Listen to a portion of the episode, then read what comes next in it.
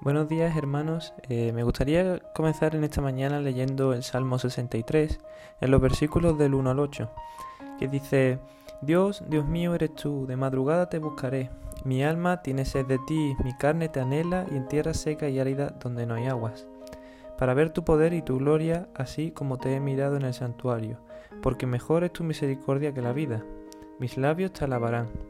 Así te bendeciré en mi vida, en tu nombre alzaré mis manos como de meollo de grosura será saciada mi alma, y con labios de júbilo te alabará mi boca, cuando me acuerde de ti en mi lecho, cuando medite de ti en las vigilias de la noche. Porque has sido mi socorro, y así en la sombra de tus alas me regocijaré. Está mi alma apegada a ti, tu diestra me ha sostenido.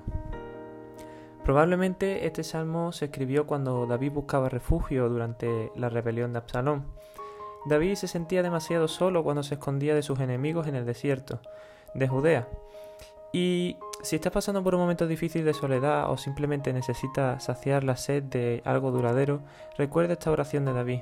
Únicamente Dios puede satisfacer nuestros deseos más profundos.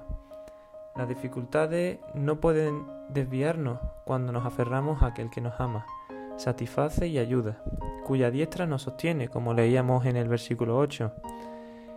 El amor de Dios es mejor que la vida misma, por eso podemos alabarles con nuestros labios, porque mejor es tu misericordia que la vida, mis labios te alabarán, dice en el versículo 3 de este mismo capítulo. Esto podemos hacerlo con total, tranquilidad porque Dios es nuestro oportuno socorro. Nuevamente lo podemos leer esto en el versículo 7 de este capítulo.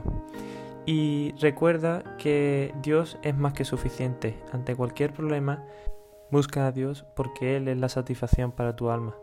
Que el Señor te bendiga.